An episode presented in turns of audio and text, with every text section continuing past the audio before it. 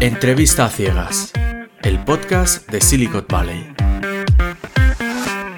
Vale, Vicen, ya estamos grabando. Y lo primero que me gustaría decirte, bueno, aparte de darte las gracias por, por, haber venido a este podcast. De nada, a ti por invitarme.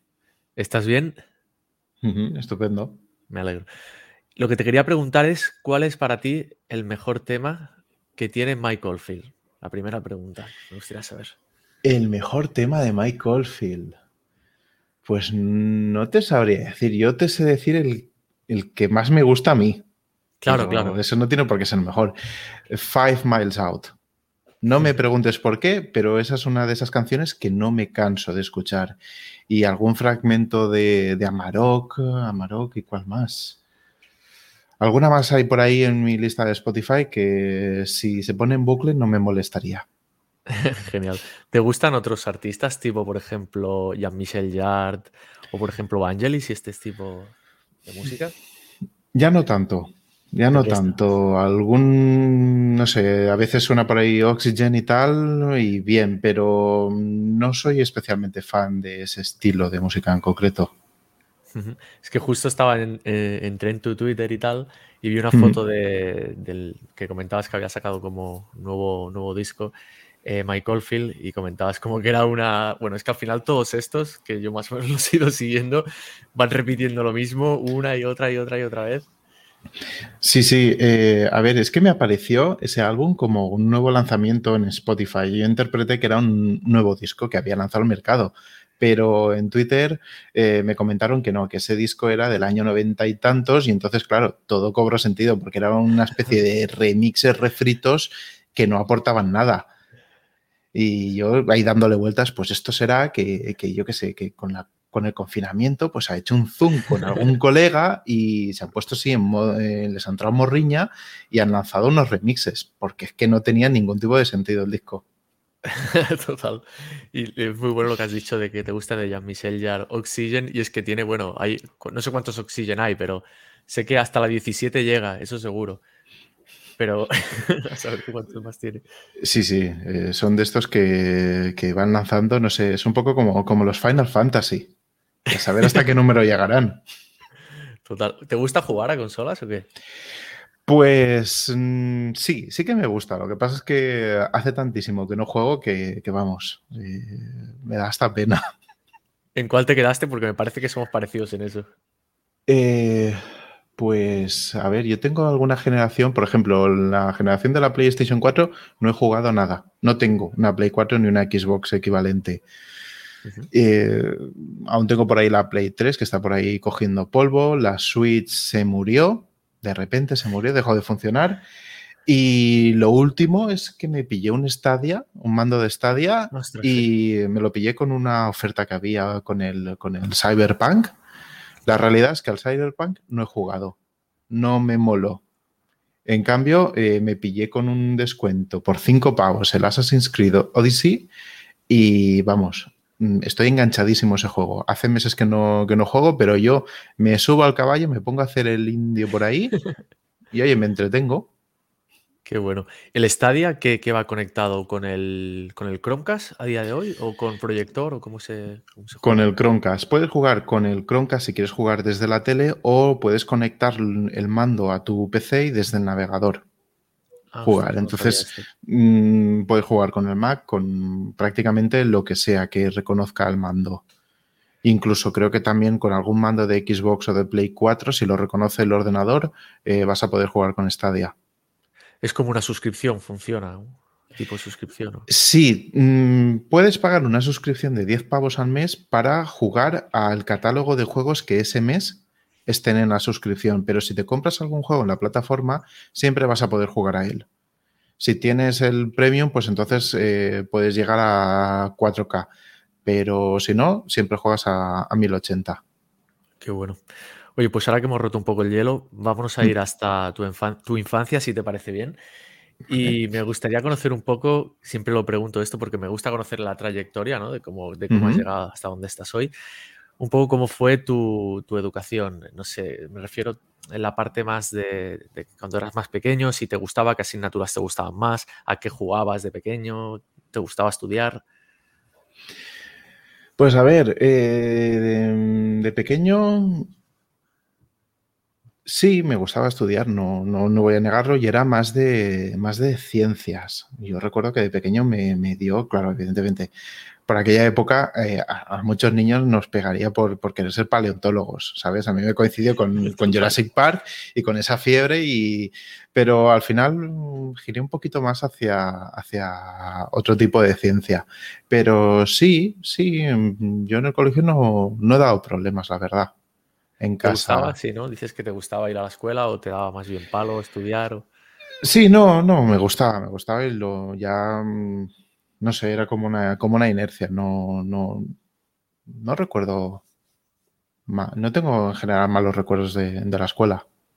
Hiciste después, es que claro, no sé de qué generación eres, pero no sé si luego hiciste la ESO, bachillerato, etcétera, o, te pilló COU y todo esto.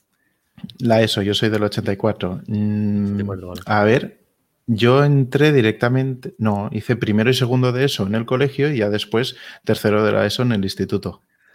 Vale, esto justo me comentaba Marta Torre, que también la entrevisté en, el pasado episodio, y también pilló justamente esto, que es curioso que el primero y segundo se hiciera todavía en el, en el colegio. Sí, pero tú piensas que en aquel momento veníamos de la inercia de que mm, sexto de primaria y después tenías dos cursos más, séptimo y octavo, y se hacían en los colegios. Entonces, cuando esta revolución en el sistema educativo, pues lo más óptimo y lo más sencillo en aquel momento era mantener esos dos cursos en los colegios, porque había infraestructura. Ya después, unos años después, ya se trasladó todo a los institutos. Total. Y en aquella época eras, e, eras yo qué sé, eras deportista, te gustaba más jugar a juegos de mesa, jugar a ordenador, consola, ¿qué, qué es lo que te atraía? Deportista, nada de nada. De hecho, de hecho, yo con 10 años en el colegio me rompí un tendón muy importante de la pierna y eh, fue como, vale, hasta aquí, hasta aquí, porque eh, los... Eso, a ver, yo ahora me río, en aquel momento no me hizo ni puñetera gracia, por no decir un taco. Pero en clase de gimnasia, en clase de gimnasia me resbalé, el tendón no tuvo, no, no, no aguantó. Yo tengo un defecto de mm, un déficit de elasticidad en los tendones. Eso lo descubrí años después, me lo explicó un traumatólogo.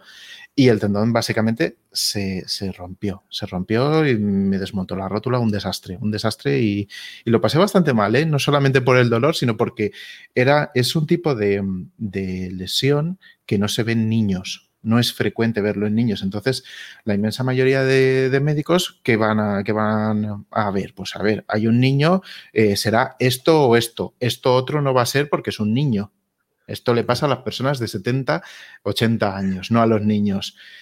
Y claro, hasta que en una de las visitas, porque aquello no iba bien, no iba, iba peor, teóricamente a mí me enyesaron y esto en dos semanas estaría solucionado y a las dos semanas estaba peor aún la traumatóloga que se dio cuenta, bueno, tuvo que pelear bastante con, otros traumatólogos que decían que no era eso, pero es que al final era eso y me tuvieron que operar varias veces y tal, y fue bastante complicado y delicado, ¿sabes? Y entonces, claro, ahí ya mm, uno de los traumatólogos me dijo, a ver, tienes un déficit de elasticidad, entonces eh, tienes que ir con cuidado. Deportes de equipo de riesgo totalmente vetados tampoco se me daba bien porque soy bastante torpe, o sea que... ya somos dos. Eso se retroalimentó. Y entonces pues yo era más de jugar a consola, sí, sí. Mm, me gustaban las consolas y, los cómics y todo eso, entonces pues creo que no me... No me supuso un gran, un gran problema tener que dejar de, de hacer actividades. Y al final también tener esa excusa, ¿no? Porque yo recuerdo también en la infancia, ¿no? Que a veces te sentía. Yo odiaba el fútbol, lo he odiado toda mi vida, ¿vale? Y de pequeños, pues eh, yo llegué a jugar al fútbol hasta X edad en equipos y tal, y, yo siempre pedía que me cambiaran, que no me sacaran a jugar, que yo lo odiaba. Pero siempre tenías como un compromiso, ¿sabes? Y claro, yo pienso, si tenías como dentro de lo muy malo que debió ser tu infancia, ¿no? En ese, en ese punto en concreto, supongo que te servía como excusa, ¿no? Para decir, oye, a mí dejarme tranquilo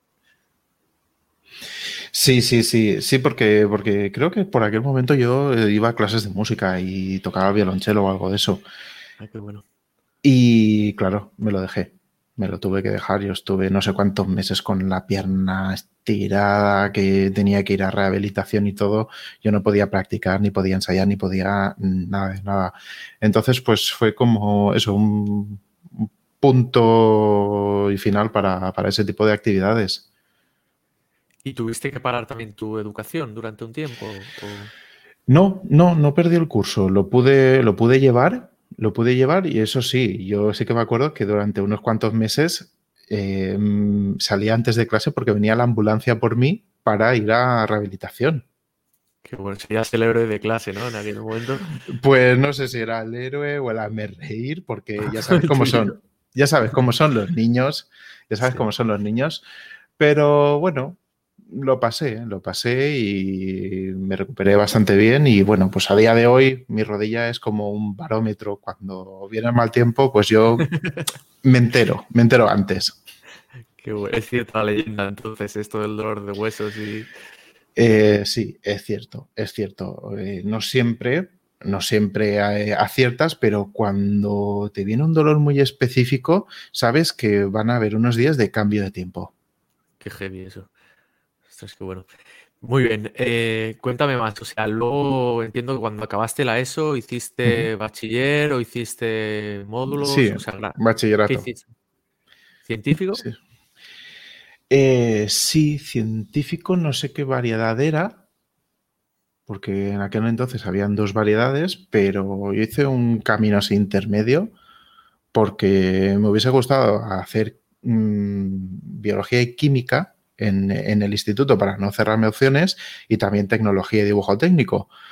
Pero no sé qué ocurrió ese año que en el instituto no ofrecieron esa, opción. Entonces eh, me dieron la opción de hacer alguna asignatura de una rama con asignaturas de otra. Hice algo así medio, medio científico. ¿Y te, gustaba lo que, lo que aprendiste allí? Me refiero, ¿ya viste allí tu vocación? ¿Cuál era? ¿O ya la tenías también más o menos clara? Para nada. Yo no tenía vocación y a día de hoy eh, creo que tampoco la tengo. He descubierto una. Hoy he descubierto una cosa que me gusta, pero han tenido que pasar un montón de años. Yo, sinceramente, es que tampoco tengo claro por qué al final acabé estudiando lo que estudié. Mm, no sé si es que, si es que no me veía capaz de, hacer otro tipo de carrera o que, o que le, cogí respeto, pero, pero ya te digo que vocación clara no tenía, en absoluto. Entonces, cuando acabaste el, bachiller, ¿cómo, ¿por qué elegiste esa carrera? Bueno, decimos que tú eres optometrista, ¿no?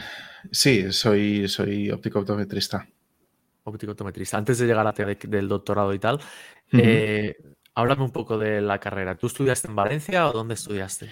Sí, estudié en Valencia, era una diplomatura en, aquellos momentos, ahora, ahora es un grado.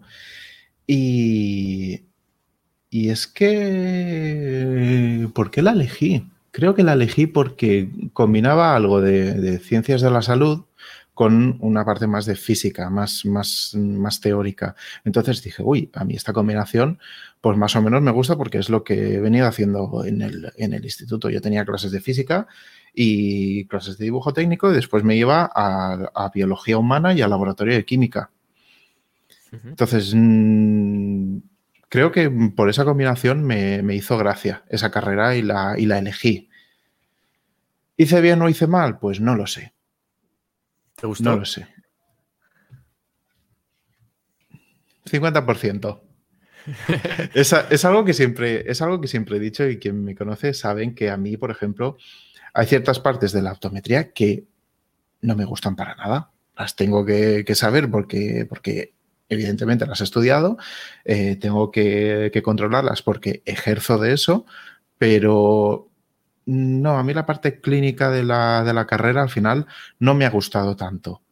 Me gustaba más la parte teórica y la parte que no le gustaba a nadie. Nosotros desde el primer año nos metieron allí en clases de matemáticas a hacer prácticas con MATLAB, a nadie le gustaba y a mí me gustó. Y teníamos... hablemos de MATLAB porque yo ya te dije cuando nos conocimos que lo he sufrido durante años. Bueno, lo he sufrido, me encantaba también, ¿eh? Me encantaba. Ah, cuéntanos un poco para el, que no lo sepa qué, es MATLAB y, para qué sirve.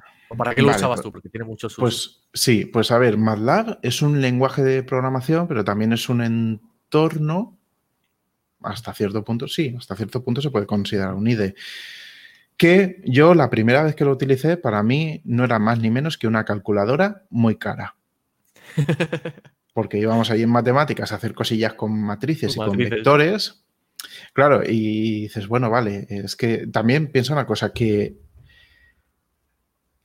prácticamente la totalidad de la gente que estudia optometría no venían de un bachillerato científico y técnico, venían de un bachillerato más de ramas de ciencias de la salud. Es decir, la gente sabía de química, sabía de biología, prácticamente todos, pero nadie de ellos, o prácticamente nadie, había estudiado ni matemáticas ni física. Y era como, a ver, ¿cómo os metéis aquí si no, de eso? Claro, pues matemáticas, te puedes imaginar mm, el primer año cómo fue. Claro, entonces yo, pues nos llevaban a hacer prácticas para ver, mira, ahora transponemos la matriz, ahora hacemos el producto, ahora hacemos no sé qué. Y yo, vale, sí, pero es que para esto no hace falta nada de esto. Pero bueno, eh, como, yo me aburrí ahí un poco, pues el, profesor como sí que empezó a explicarme otras cosas. Mientras la gente se, se rompía la cabeza haciendo una serie de ejercicios que tenían que hacer, como para mí fue repetir lo que habíamos hecho en segundo de bachiller, incluso en algunos puntos un nivel un poquito más bajo, pues yo aprendí un poquito más de, trastear las cosas básicas de, programación y dije, ostras, pues esto a mí me está gustando. Y ya después, a lo largo de toda la carrera, seguimos utilizando MATLAB ya para cosas más aplicadas, para, para hacer simulaciones, para hacer eh, de, visión, porque eh, aunque le llamamos optometría y casi todo el mundo entiende que es una asignatura, eh, una carrera aplicada a la clínica, eh, hay una parte de ciencias de la visión, o al menos aquí en Valencia se le da un peso a las asignaturas de ciencias de la visión bastante grande. Entonces, aprendes ciencia, y tienes que aprender pues, pues eh, conceptos de sistema visual que tienes que experimentar con ellos. Y la forma más fácil es hacerlo a través de simulaciones que controlábamos con MATLAB porque eh, a nivel universitario pues es uno de los lenguajes más populares. Vale que no será el más mm, el que tenga mejor rendimiento o el más óptimo o el o lo que sea, que hay lenguajes mejores, sí, cierto pero cuando tú quieres hacer una serie de cosas y no te dedicas a la programación, con MATLAB es bastante más fácil. A nivel de, a nivel de generar estímulos, presentar eh, imanes en pantalla, ese tipo de cosillas, pues eh, era más sencillo. Y al final le pillé, le pillé el gusto. Sí, sí. ¿Fue tu primera toma de contacto con la programación, MATLAB? Pues te diría que sí. Sí, sí, sí, porque en el instituto por entonces no se estilaba y no, no, tuvimos esa opción.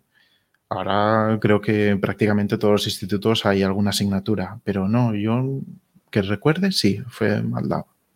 Qué bueno. Y antes, o sea, no, habías tocado nada tampoco a nivel personal o tenías, yo qué sé, lo típico que algunas personas tienen como curiosidad por cacharrear con hardware y cosas así. No, porque como soy bastante torpe, yo soy de los que desmontan cosas y después le sobran piezas al volver, al volver a montar. O sea que no, no, no, no se me daba bien las manualidades tampoco. Lo que sí que hice fue intentar cacharrear un poco con HTML. Eso sí que a finales del instituto o al principio de la universidad sí que trasteé un poco con eso. Pero ya después, claro, con los estudios pues te centras en lo que tienes que hacer y tal. Pero se quedó ahí, ¿eh? Se quedó ahí la semillita de, oye, esto de programar está, es interesante. No sé cómo se hará, pero es interesante. y cuando acabé la carrera, pues ya me puse en serio. Bueno, de hecho, simplemente para acabar con MATLAB, es que yo considero que es, que es una interfaz muy agradable de trabajar. Yo la utilizaba cuando estudié inteligencia artificial y visión por computador. Eh, visión por computador, pues todo el tratamiento de imágenes, se, trabajaba con, con, matrices, se le hacían procesos a esas matrices y obtenías unos resultados que alucinabas.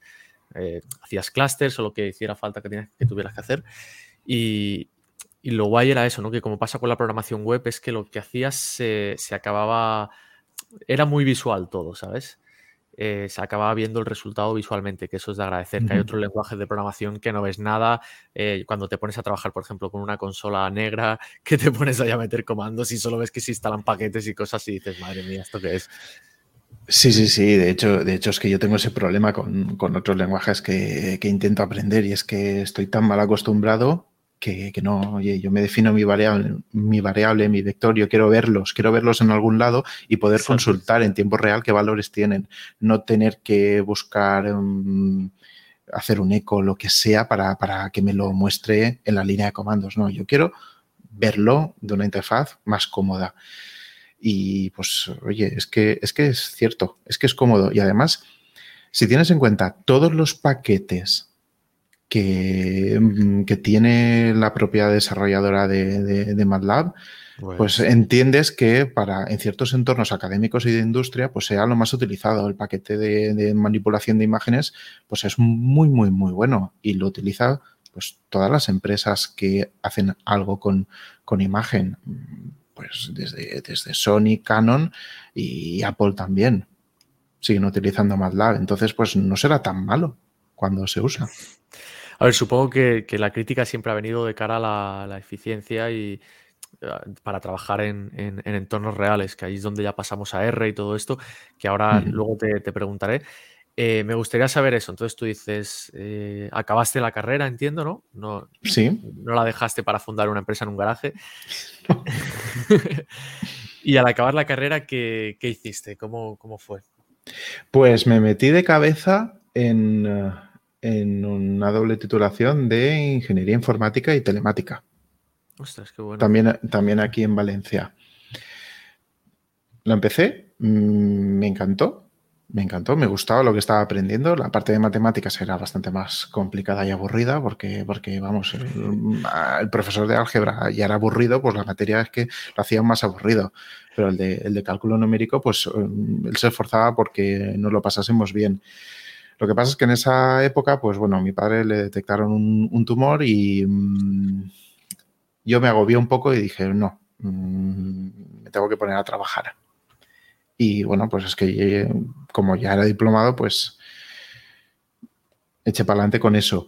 Y me pasé a estudiar a distancia en la, en la UOC. Entonces ahí poco a poco iba haciendo asignaturas y bueno, más o menos bien. ¿Qué trabajo, qué, qué, cuando pasó esto, qué trabajo empezaste? ¿Cualquier, ¿Cualquier cosa o de lo tuyo? Lo que De lo mío, de lo mío, como optometrista. Sí, porque, mm, a ver, afortunadamente es un trabajo del que suele haber demanda. Entonces no, no, es, no es complicado encontrar un, curro de, como optometrista, ya sea en una, en una cadena pequeñita ¿no? o en un supermercado, en un supermercado no, en un hipermercado de estos que suelen tener tiendas a, la entrada o, en cualquier tipo de óptica. ¿Y qué tal fue la experiencia? ¿Bien? ¿Era tu primera experiencia trabajando en, en la materia? Ya había hecho prácticas Mm, a través de la universidad, pero, pero como trabajo real, sí, era, era mi primera experiencia. Eh, fatal, fatal. La experiencia fatal. ¿O qué fue? Sí, sí, sí, cara al público, cara al público. Y fue fatal porque yo, a ver, lo único que pensaba la mayor parte del tiempo es, estoy perdiendo el tiempo. A mí me gustaría estar aprendiendo estas cosas de, ingeniería informática y no estar aquí perdiendo el tiempo, mm, porque a ver, eh, cara al público tiene sus cosas buenas, sus cosas malas. Tienes que aguantar a gente que tiene un carácter que, que, no y que te gustaría explicarle cuatro cosas, bien dichas, breves, no faltarle al respeto, pero, pero ser tajante y decirle, oye, hasta aquí, ya está bien de tontería o de mala educación o de lo que sea, pero no puedes hacerlo también tienes a gente súper agradecida y con la que dices, oye, pues mm, ojalá todo el mundo fuera como esta persona, que hacen que me vaya contento a mi casa. Pero bueno, eso, eh, que realmente yo estaba allí, pero no estaba especialmente contento. Y dices que entonces eh, te uniste a la UOC, que esto es la, por, quien, no lo sepas, la Universidad Abierta de Cataluña, por traducirlo. Eh, que es una universidad online, y allí y también eh, fuiste a una doble titulación o solo fue en este caso ingeniería informática? Solo fue ingeniería informática. Sí, porque no, no la tenían doble. ¿Y qué tal la experiencia de estudiar online una carrera en aquel entonces? Pues fenomenal. De hecho, te puedo decir que a día de hoy, ya hace años que no sigo en la WOC, eh, a día de hoy eh, sigo pensando que la WOC de 2008-2012, eh, esos años, era infinitamente superior a la inmensa mayoría de universidades que están ofreciendo educación online hoy en día, en 2021. Bueno, de hecho, te lo digo, súper pioneros, ¿no? También. Sí, sí, sí, son súper pioneros, pero es que, es que su modelo está bien hecho, está bien preparado. Eh, tú allí, si quieres aprender, aprendes. La UNED era, tenía más tradición, pero no es lo mismo ni funciona igual, ni mucho menos es tan cómodo con, como la WOC. Hoy en día no sé exactamente cómo será, ah, imagino que habrá evolucionado para bien, pero ya te digo yo que otras universidades ya les gustaría eh, llegar al nivel de la, de la UOC. ¿Esta carrera la, terminaste? No, no la terminé. No la terminé porque... ¿Por qué no la terminé? Pues porque al final te pones con el día a día a hacer cosas, a trabajar, te salen nuevas historias y, mm, y dices, mira, si tengo que elegir, pues elijo esto. Y en aquel momento, pues yo lo que elegí, no sé muy bien por qué, fue hacer un máster, bueno, sí, sí que lo sé, hacer un máster en optometría. ¿Volviste porque, a donde creías que no querías volver? ¿Fue un poco así? Sí, porque el máster era, estaba muy centrado en ciencia también. ¿Sabes? Entonces, claro, tenía la parte buena. Si hubiese sido un máster puramente clínico, pues seguramente eh, no, lo hubiese, no lo hubiese hecho.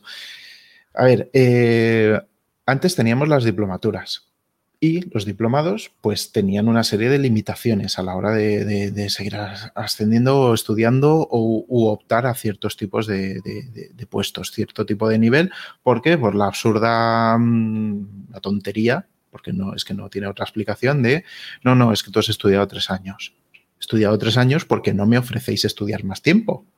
Igual si, si ampliaseis esto a cinco años, yo estudiaría cinco años. entiendo, lo viví. Claro. Entonces, con, todo, con toda la revolución esta de, de, Bolonia, pasamos de, vale, eh, de diplomatura a grado. Entonces ahora todo el mundo tendrá las, mismas posibilidades. Pero claro, entre, en, ese tiempo pues hubo un, un impasse de qué hacemos con los diplomados porque si queremos que puedan acceder a programas de doctorado o a, otros estudios de más nivel, tenemos que darles más formación. Porque les falta un año. Hicieron comerte un año. A mí me hicieron comerme un año de superior para luego acceder a un máster oficial de dos años. No sé. No, porque se hizo un máster de dos años, específicamente para diplomados. Ah, vale, genial. Entonces tú eh, ingresabas en el máster, te costaba la, matrícula era más cara, pero eh, en el máster tú ya lo tenías todo.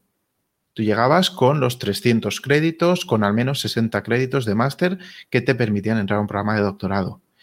La única pega es que no sé por qué el ministerio solamente aceptó que el máster fuese compartido entre dos universidades. O sea que aquello era un show íbamos a una sala, éramos poquitos, íbamos a una sala y a veces venía un profesor a darnos clase allí y a veces conectábamos mm, un proyector porque la clase era en, en Alacante, en la Universidad de Alacante. Entonces era un cachondeo. Aquello era un cachondeo porque, porque vamos. Éramos como en, aquel, en aquel entonces lo que es la definición de la imagen no era lo mismo. Y mira que porque ha ido mejorando con... Definición de la imagen, pues encima es que proyectamos sobre una pared blanca con gotelé. Con eso te cuento todo. Y las prácticas, pues todos los viernes teníamos prácticas y medio año eran en un lado y medio año eran en el otro. O sea que vamos. Bastante completo. Sí, sí, sí. Esto, esto sí entiendo que lo acabaste porque luego empezaste un doctorado. Cuéntame un poco acerca de ello.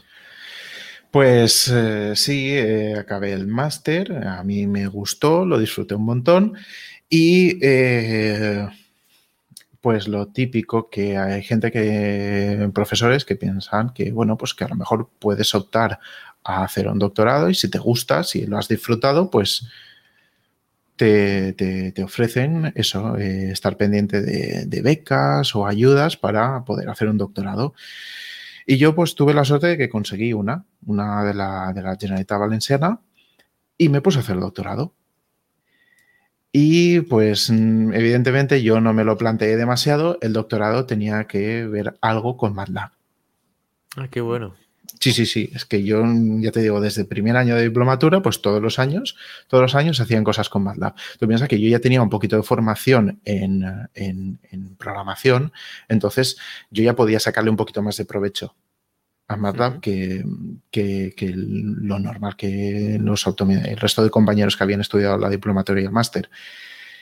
Y, y es que me acuerdo que mi director de tesis, una de las primeras cosas que me dijo fue, mira, tengo una webcam, ¿de acuerdo? Es una webcam mm, de fabricante Hércules, porque era esa en concreto, que le podías desenroscar el objetivo, podías desmontarla y llegar al sensor. Y con un destornillador podías quitarle el filtro de infrarrojo a la, cámara. Entonces tenías una cámara que te grababa en infrarrojo. ¿Y eso para qué, para qué nos servía? Pues para eh, implementar un, un, sistema de seguimiento de mirada con MATLAB. Hostia, qué bueno. ¿Te, puedes creer que yo en... Primero en la carrera, mi, proyecto final de carrera fue un sistema de seguimiento. Eh, en este caso no de seguimiento de mirada, era de seguimiento de objetos con el, filtro de, de Coleman que se, que se llevaba en aquel entonces, que ahora ya eso ha evolucionado infinitamente en lo que es la predicción del movimiento. Y hostias, qué interesante. Cuéntame, ¿qué, qué, hiciste entonces con esto? Pues primero eh, probar, trastear un montón y empezar las cosas a mano. Porque, a ver, yo de programación pues sabía lo, más justito y lo más básico. Y era, bueno, pues a ver, vamos a conseguir grabar cosas con, la cámara desde, desde MATLAB. Porque eso tampoco te creas tú que, que tenía mucha idea. Y lo pruebas y tal, y dices, oye, pues esto tiene, creo que tiene futuro aunque sea una webcam chiquitita y garrulera, esto funciona. Te sacaba unas imágenes con un contraste de la pupila con el iris impresionante, pero de verdad, impresionante. Vamos a seguir buscando a ver cómo podemos automatizar esto cada vez más, porque al principio era básicamente manual. Oye, tengo cada fotograma, pues con una funcióncita de MATLAB yo le indicaba en cada fotograma dónde estaba un punto concreto de, la pupila y con eso pues mm, hacías un seguimiento o una evolución de los movimientos. Y buscando, buscando, pues eh, así como existe la transformada de Huff especializada en detectar líneas, hay una versión especializada en detectar círculos o formas circulares. Cuenta, por favor, para la audiencia que es una transformada, porque a alguien le puede dar una embolia ahora mismo. Pues, pues te voy a contar un secreto, y es que no tengo ni idea de lo que es una transformada de Huff. Sé para qué lo puedo utilizar, pero no sé realmente el cálculo lo que es. No, claro, o sea, eh, sin entrar en el cálculo propiamente, eh, el uso, digamos. pues a ver, eh, en concreto era, es un conjunto de operaciones, como la, la, famosa transformada de Fourier, Que, me, que, me, atreví a hablar de ella en WordCamp Zaragoza. Son un conjunto de funciones que hacen una cosa. En concreto, la transformada de Huff hace una serie de cálculos sobre una imagen y detecta líneas contenido que se puedan asimilar que son líneas. Y en particular, la, transformada circular lo que hace es buscar en la imagen qué píxeles son los candidatos de formar parte de una forma circular. Entonces, esto en, esto en la práctica era que yo cogía, yo tenía una, una, imagen en la que estaba perfectamente diferenciado lo que era la pupila, con una umbralización de decirle, oye, cógeme los píxeles más negros de esta imagen. Yo tenía separado en la imagen lo que era la pupila, porque el resto de la imagen era mm, prácticamente blanco o muy claro. Entonces, eh, ese paso de, aislar los píxeles que tenían que formar parte de la pupila estaba dado. Ahora, yo esa, esa imagen umbralizada se la pasaba a la transformada de Hub y eh, ajustando los parámetros, la transformada esta me devolvía oye, en este fotograma existe este círculo que tiene estas dimensiones y el centro está aquí. Todo eso de forma automática. Entonces, claro, eso, para mí ya era un, logro de decir, bueno, con esto yo ya no tengo que perder el tiempo a mano. se puede automatizar, yo me dedico a grabar los vídeos haciendo los experimentos, que realmente era lo que yo quería hacer, los experimentos, y no eh, estar implementando el sistema. Y la verdad es que, oye, mm, dio bastante buenos resultados, ¿eh? ¿Y, llegaste a doctorarte en, este campo en concreto, digamos? En optometría y ciencias de la visión. Ese es el título del, doctorado. ¿Y cómo fue tu vida de, researcher? O sea, cuéntame un poco. ¿Te hacían publicar mucho? Porque era muy precario, no lo era, porque tengo muchos amigos que siguieron eh, después del máster y bueno. Una vida muy miserable. Es muy miserable, muy miserable porque tienes que hacer un gran esfuerzo, tienes que trabajar un montón, eh, tienes la presión de, conseguir publicaciones eh, de todo tipo, participar en congresos. Y ¿sabes qué pasa? Que mm, al final, si no hay dinero de por medio, es decir, si tú no tienes pasta, es muy difícil publicar. Así de claro.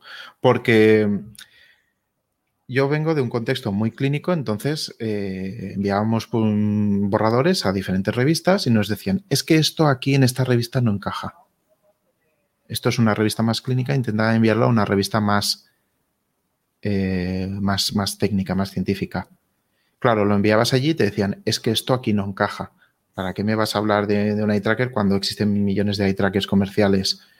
Y, la implementación para lo que tú estás haciendo esto, eh, los lectores a esto pues no les encaja mucho. Vete a una revista más clínica. Mira, el otro día he escuchado, he escuchado, un podcast que, que, un profesor de universidad contaba un poco el mamoneo que hay detrás de las revistas científicas y el meganegocio que tienen montado detrás y era indignante absoluto. Y cómo con los revisores por pares, o sea, cómo estaba todo podridísimo, todo el sistema. Sí, sí, sí. A ver, teóricamente es un sistema que va por méritos y los méritos los consigues publicando tu trabajo porque teóricamente ese trabajo otras personas que tienen más titulación que tú en ese momento lo han revisado y han dicho, oye, esto está bien hecho. La verdad es que hay formas de, aprovecharse del sistema y de engañar al sistema. Así de claro. Total. Así de claro. Y tenemos dos tipos de modelo a nivel de revista. Lo tradicional era que tú enviabas, publicabas gratis, pero si querías leer los artículos tenías que pagar. 50 pavos, 60 pavos, lo que fuese. Frente a eso, las universidades llegaban a acuerdos con las editoriales para que eh, cierto volumen de, revistas o de números pues estuviesen disponibles. Pues a lo mejor de, esta revista de química tienes desde el año 1940 y no sé qué hasta la actualidad, todo lo que se esté publicando lo tienes en acceso desde tu universidad. ¿Qué pasa? Que ese modelo pues era un poco mm, injusto de decir, a ver, estoy haciendo yo el trabajo, no cobro por ello. No cobro por ello. Ni verlo en lo que he hecho. Sí. Y claro, si no lo veo, no lo puedo si no lo leo, no lo puedo referenciar, no lo debo de referenciar, que eso es, otro tema, que no te lo leas y lo pongas. No lo debo de referenciar porque no sé qué están haciendo en este artículo. Y este artículo me interesa. Entonces, si tú no te lo puedes leer, ¿cómo, cómo haces tu trabajo? Entonces, frente a eso salió, surgió otro modelo y es el Open Access. Todos los contenidos son totalmente gratuitos. Todo el mundo puede leer esas revistas. Ahora, ¿quién paga la fiesta? ¿Quién publica? Ahora es el, autor quien tiene que soltar mil, dos mil, tres mil pavos para poder publicar un artículo. Es, es, de traga. Claro, y lo mejor de todo es que ahora tenemos que el Estado se gasta dinero en pagar a las editoriales por los artículos que no son open access y aparte tiene que empezar a dar ayudas para poder publicar los artículos en Open Access. Entonces es, mm, no es que siga pagando, es que ahora pago más aún. Claro, entonces pues es todo un sistema que dices, pues no sé, muy, muy justo no, no parece. También fíjate que habían revistas que, que te rechazaban artículos porque dicen, estos resultados son negativos. Resultado negativo significa que tú te has planteado un, experimento, una intervención y dices, oye, mm, resulta que si yo pongo este tipo de gota, que es una lágrima artificial, eh, yo asumiría que va a pasar esto en el ojo y no pasa. te dicen, este tipo de estudios no, no los publicamos. Que venga mm, otro y que, lo haga otra vez y otra vez se equivoque en lugar de. Claro, es que es que la, claro, la lógica es esa. Eh, no es en plan, mira, voy a hacer una tontería y voy a decir que no pasa nada, porque ya sé que es una tontería y no va a pasar nada. No, es que yo me he planteado una hipótesis que es razonable, he buscado información, no había información, he hecho el experimento y estos son los resultados. Pues no, no les gusta. te digo, al final las revistas lo único que quieren es conseguir citas, porque cuanto más se citen los trabajos de cada revista, mejor valorada está la revista y por tanto más gente quiere publicar y por tanto mm, más puedes cobrar. Por una parte o por la otra. Ya de lo último, porque también cuando entras en ese circuito te ofrecen ser revisor. Es, oye, como tú de este tema, como tú de este tema controlas, revisa este manuscrito y nos dices si te parece que está bien, hay que hacerle correcciones o directamente lo rechazamos. Pues es que ya se estaban ofreciendo cursos para ser revisor. Oye, págame 200 pavos y yo te enseño a ser revisor y podrás revisar para mi revista. Y lo último de lo último, mm, ya hace unos cuantos años que no, que no veo esos correos, pero era que eh, estaban vendiendo cursos de SEO para redacción de artículos científicos. ¿Qué dices? Esto sí, ya sí que es terrible absoluto.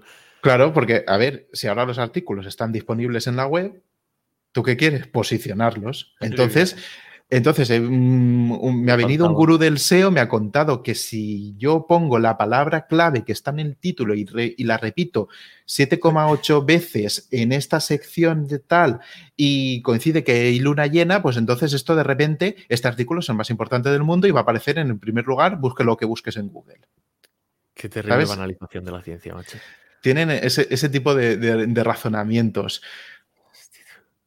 Y sin, ir más lejos, es que la inmensa mayoría de artículos, pues es que no son accesibles del todo a nivel de accesibilidad web. Entonces, por mucho que cuides el SEO, si después el artículo no, respeta lo mínimo de accesibilidad web, pues es que tampoco lo vas a posicionar mucho. ¿Se siguen haciendo con látex los artículos? Yo no. Se siguen haciendo con látex, sobre todo si te dedicas a matemáticas y, y disciplinas que sea bastante común.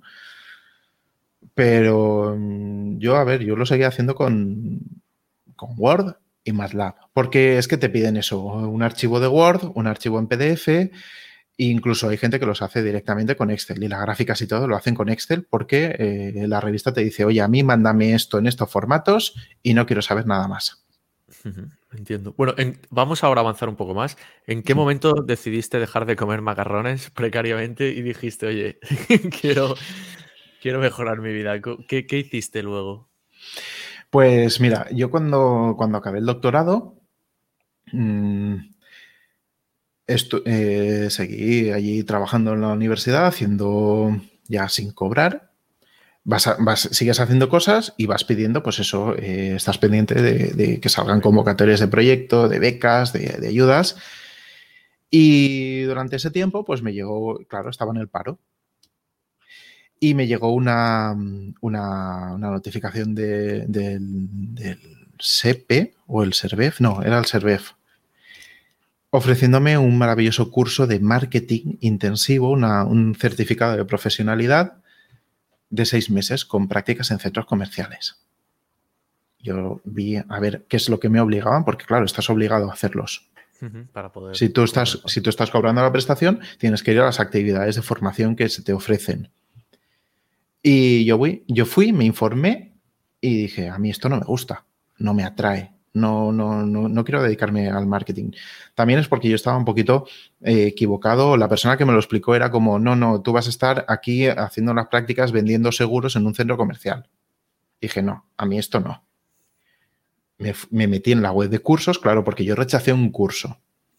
Lo pude rechazar porque la persona me dijo, a ver, tú tienes un título de doctor, entonces puedes alegar que este tipo de formación no encaja con, tu especialización, entonces como no te va a priori a aportar mayores oportunidades respecto al tipo de trabajo que tú buscas, pues que no te encaja. Pero yo por si acaso me busqué otra cosa y es que yo sabía que cerca de la facultad había una academia que hacía también cursos y FP y eran de programación y me metí en desarrollo de aplicaciones con tecnologías web Mm, qué bueno. Entonces, pues oye, estaba bastante bien porque yo por la mañana estaba en la facultad y por la tarde, de 3 a 8 y media, estaba en la, en la academia. Solo, solo tenía que, caminar 300 metros. Y me molaba porque yo me había quedado en, en lenguajes y fundamentos de programación HTML y CSS en la UOC. Entonces, como que lo enlacé. Y también porque, eh, bueno, no, eso viene después.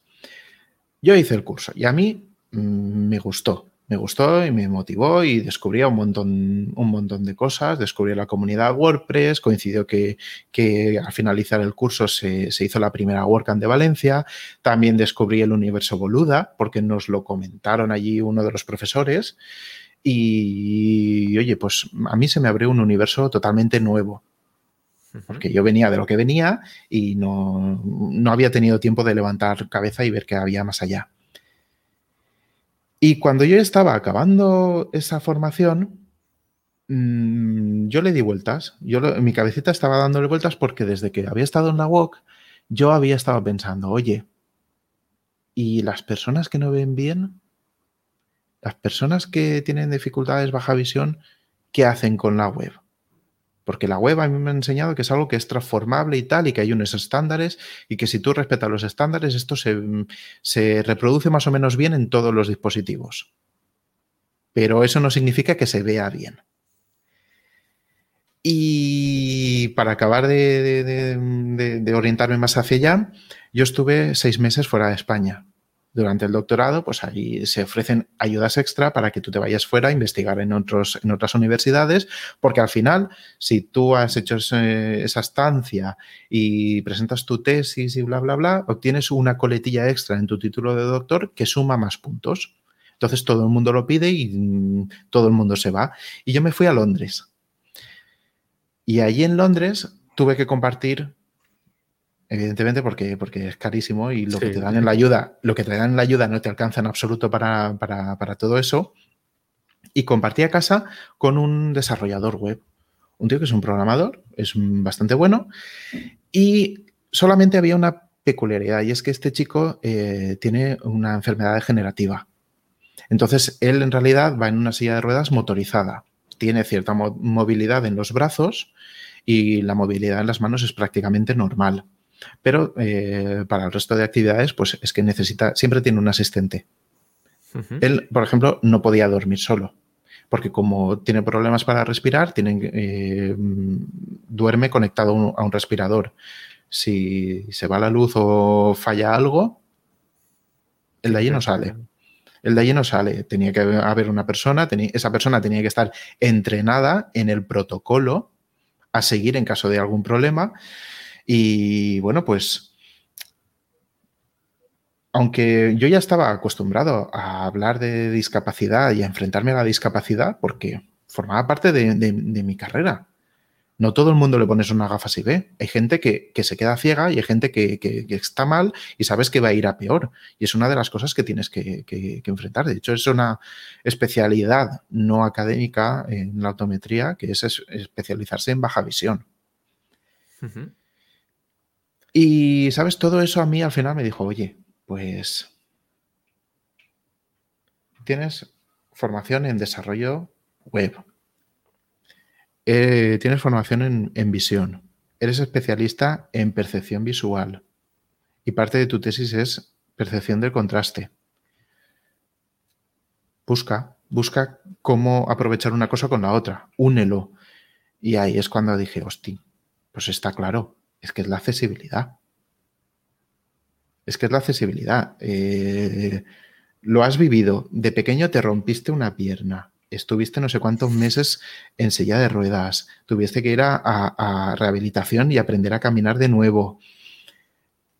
Has vivido con un desarrollador que puede trabajar porque sus herramientas estaban adaptadas a él.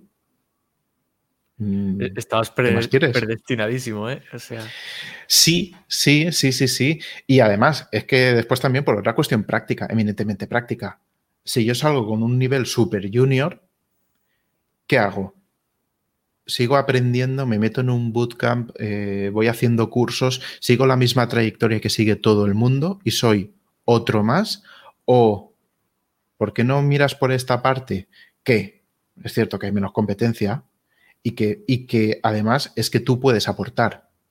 Porque la inmensa mayoría de cosas que, que yo leo sobre, sobre accesibilidad y visión, pues Carecen de mm. fundamento científico, seguramente, ¿no? algunas de, algunas de ellas son, son francamente mejorables. No voy a decir que están mal, pero se pueden mejorar o que, o que hay muchas cosas que aportar. Por ejemplo, hay mucha, mucha gente que, cree que lo de la accesibilidad es lo de los colores y la, y la letra.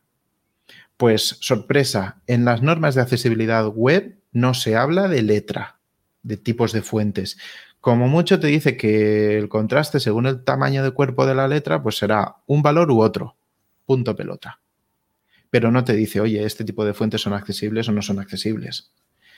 Eso lo tienes que investigar tú. Hay muchísima mm, literatura científica que está orientada a eso, pero mm, no, son, no es un campo que se hayan intentado mover de uno al, otro y, dar feedback o inputs. Entonces, pues mm, para mí yo lo veía una oportunidad. estás cavando tú, digamos, en este, en este nicho. Pues sí, de cierta manera, de cierta manera estoy, estoy, estoy mm, esforzándome, esforzándome en, primero el objetivo era esforzarme en, en, ver qué podía aportar, porque, a ver, por ejemplo, eh, ¿Cómo se llaman las personas que no ven bien los colores? Daltónicos. ¿O no? no es así.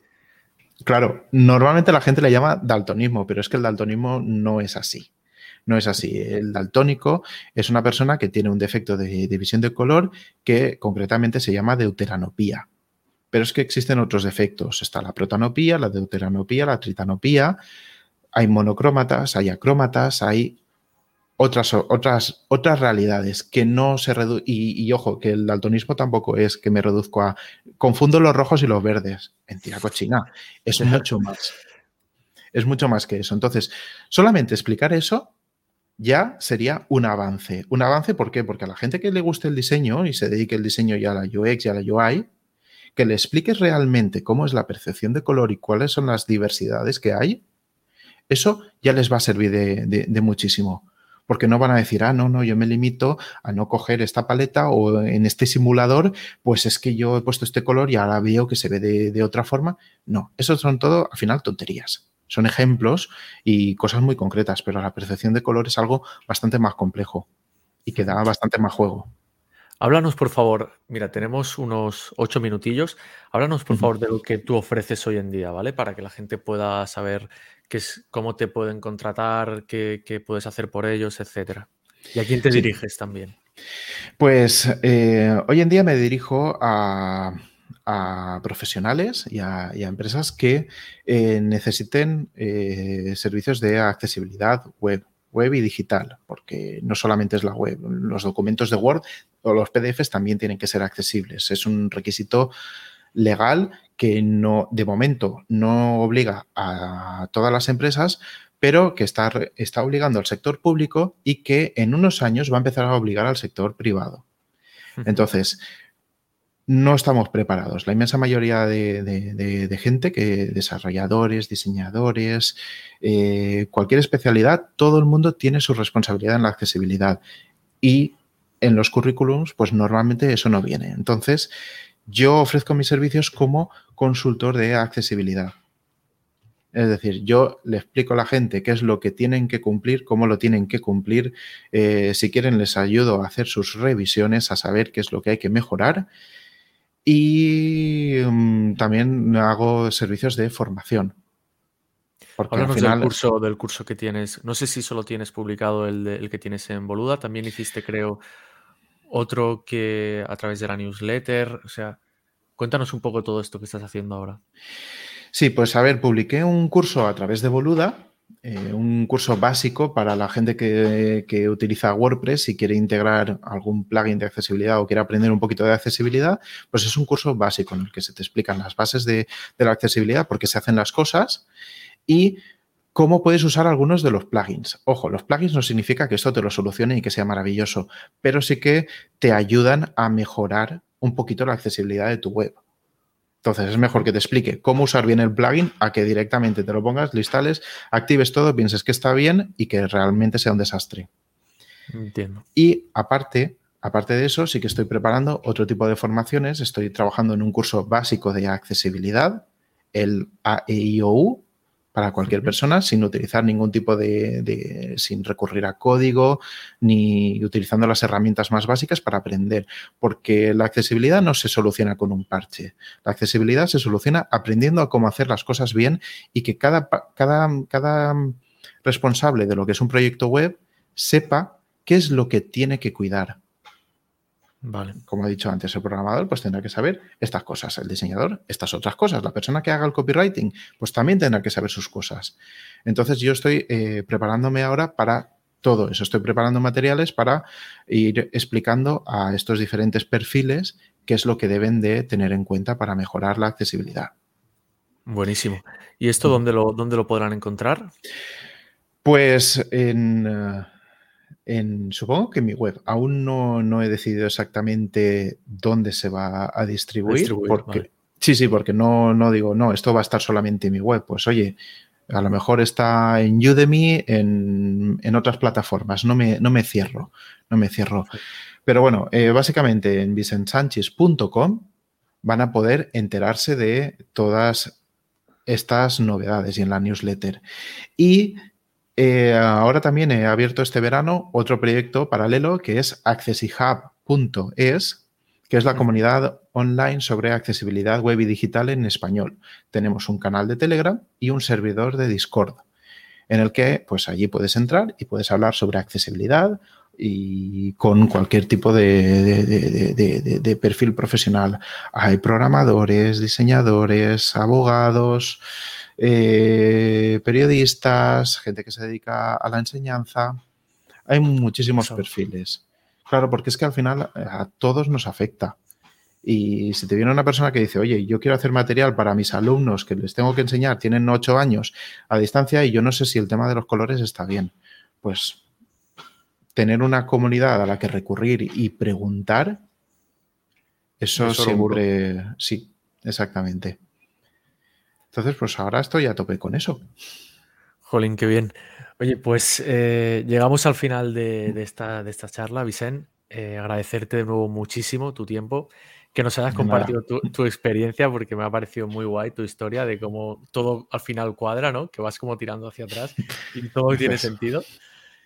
Y recomendar a todos que, visiten eh, tu página web, tu nueva comunidad que has creado y que si alguno está en Boluda a día de hoy, pues que, haga el curso. Que es algo que tengo pendiente, que no te creas que no lo pienso, porque yo sé que tengo muchísimo curro por hacer en ese punto y seguro que me ayudará. Eh, nada, lo dicho, muchísimas gracias y nos vemos en la próxima. Gracias a ti, venga, hasta pronto. Un abrazo. Muchas gracias por haber escuchado este episodio. No olvides suscribirte para no perderte más historias como esta y empieza a aprender en silicotvalley.com.